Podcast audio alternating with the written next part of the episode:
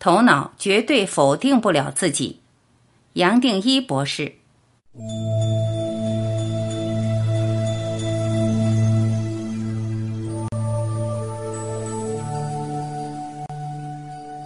这本书前面提过，不是这个，不是这个的作用。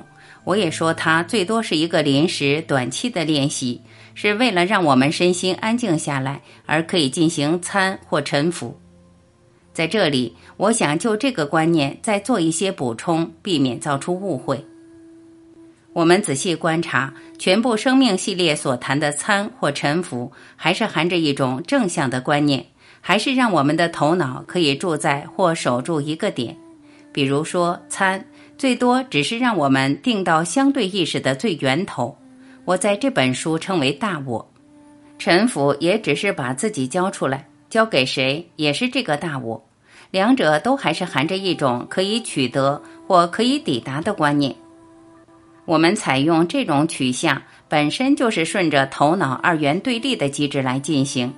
我们的头脑是透过取得什么而建立一个主体，一定要取得或守住一个客体，才能建立头脑二元对立的逻辑架构。我们通常意识不到，光是我们自己从早上一张开眼，体会到世界已经完全在采用这种取得的机制，就连我们睡着了，夜里做梦，还是采用一样的机制。最不可思议的是，甚至透过不是这个，不是这个，还是可能在用这个机制。毕竟是谁在声明不是这个，不是这个，还是头脑，依旧是头脑在取得他自己否定的一切，同样离不开他最根本的机制。无论是透过我在的静坐、沉浮、参或其他方法，停留在大我。这种大我的感受会绕过头脑的作用，会避开念头的领域，而让我们自然想要随时守住大我。它本身带着一种我们在人间找不到的欢喜和光亮，而自然吸引我们的注意，让我们觉得更有意思，让我们宁愿守住它。我才会说它是一种正向的作用，而不是需要去拒绝或否定。懂了这些，我们自然会理解全部生命系列的前提，也就是顺着头脑取得的功能，轻轻松松让自己定到大我，而大我到底。这个机制并不是透过否定任何东西，也没有要去违反头脑的运作。我在这本书引用过这样的比喻：用头脑来修行。就像让小偷当警察，再让警察回头去抓小偷是不可能的。古代大圣人用这个比喻就已经解释了前面这几段的重点。头脑绝对否定不了自己，毕竟它本身的机制就是要守住、衡量、延伸或得到一点东西，靠它自己本身是否定不来自己的。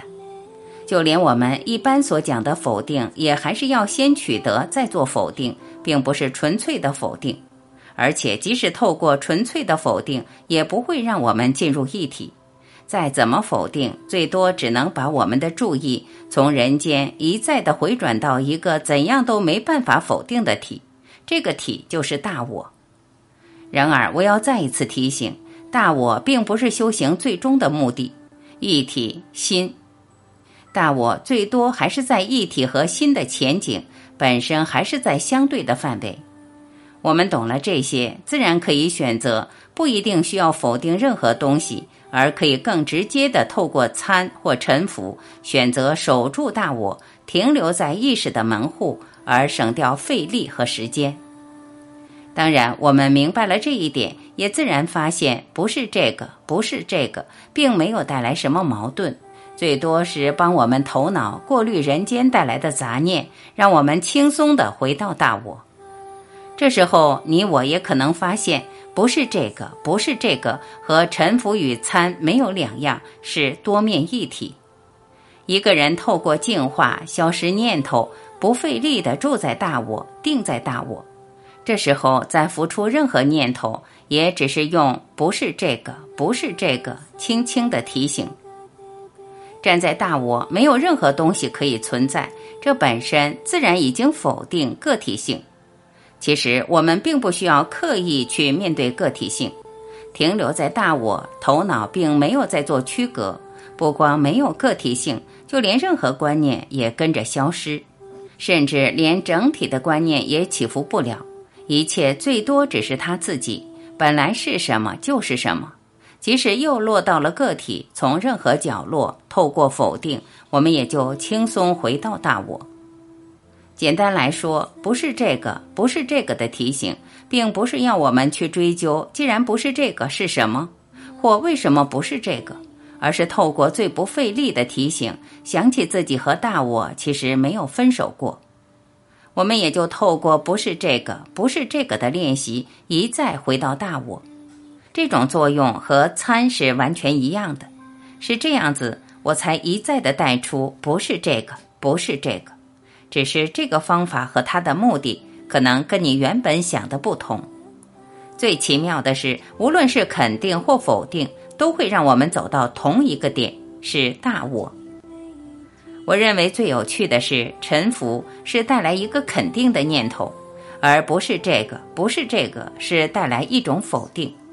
然而，我们会发现，无论是肯定还是否定，都可以让我们意识回到一个原点，而这个原点就是前面所讲的大我。再进一步讲，无论透过肯定或否定，我们都可以打断二元对立，将主体动客体的连锁随时打断。打断了，我们最多也只是轻松回到最前头的一个点，也就是人间最源头的主体相对意识的原点。这一来，无论透过肯定或否定，一样可以把主体隔离起来。这个主体最后也就支持不下去，自己消失。而且从这个角度来看，其他的练习方法，无论哪种练习、哪种静坐，到最后也都是一样的。举例来说。一个人持咒，假如完全专注，到最后其实是念不下去的。持咒的人所持的咒、持诵的经过已经完全三合一，对他没有一个谁可以持咒，没有咒可以被持念，他的心是一片宁静，一片沉默。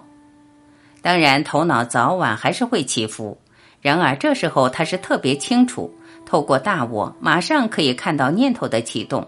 在这当下，他当然可以立即回到持咒，但是他也可以只是轻轻松松看着这念头的根，看着它启发，反而它也自然消失了。到这里，持咒不持咒都已经是多余了。一开始持咒是为了让头脑安静下来，到了这里，我们透过净化，已经到了相对意识的根。这一来，持咒和透过沉浮，透过参。透过不是这个，不是这个，回到它又有什么不同？我敢再进一步讲，一个人懂了这里所说的全部，也自然会发现，停留在大我，不光否定是多余的，就连这里讲的参和沉浮都是多余，甚至连任何练习都是多余，最多是有时候从大我又延伸出小我，我们才需要练习，或者更贴切的说。是需要练习带来的提醒，是这样，我才会一再强调沉浮和参是最有效率的练习。而这样的练习，最多只是不断的肯定，不断的回到这样的领悟。相对世界的一切都是从大我延伸出来的，我们只是一再的回到这样的领悟，肯定这一个领悟。透过这样的练习，我们最多只能称它为不是练习的练习。也只是不断的提醒自己一个最基本的事实，一个最轻松的领悟。别忘了，大我随时都存在，无论我们发出念头的前、中、后，乃至于采用任何动作的前、中、后，大我随时都存在。如果我们还想去定到它，或还要一再的回到它，这本身又是多余的动作。就好像额外加了一套程序，还想把大我变成一个要头脑去追求的客体。其实一个人轻轻松松的，最多只是自在，自己存在只是存在，自己存在什么也只是你，是你早就已经是的自己。一个人自在，自然活出大我，也同时自然定在大我。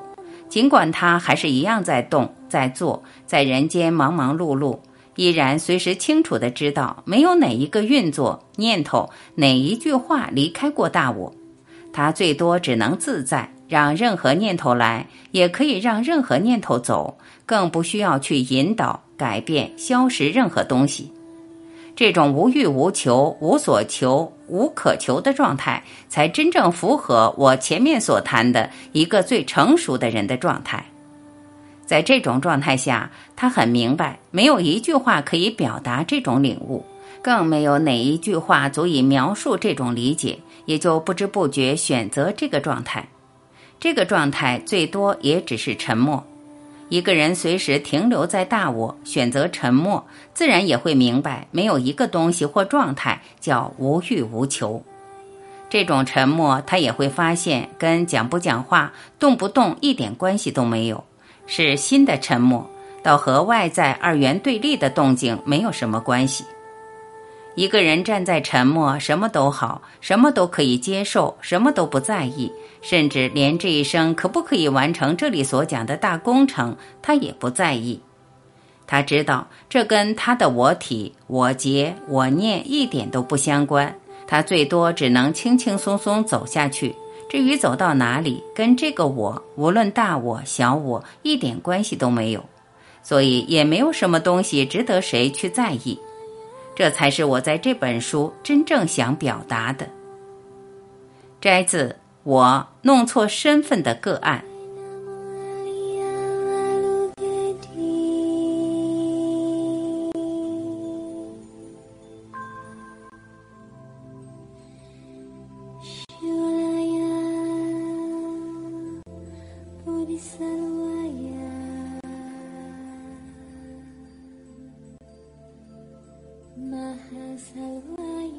感谢聆听，我是婉琪。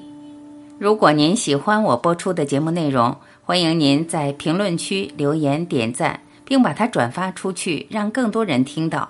让我们一起传播爱，期待与您更进一步的交流。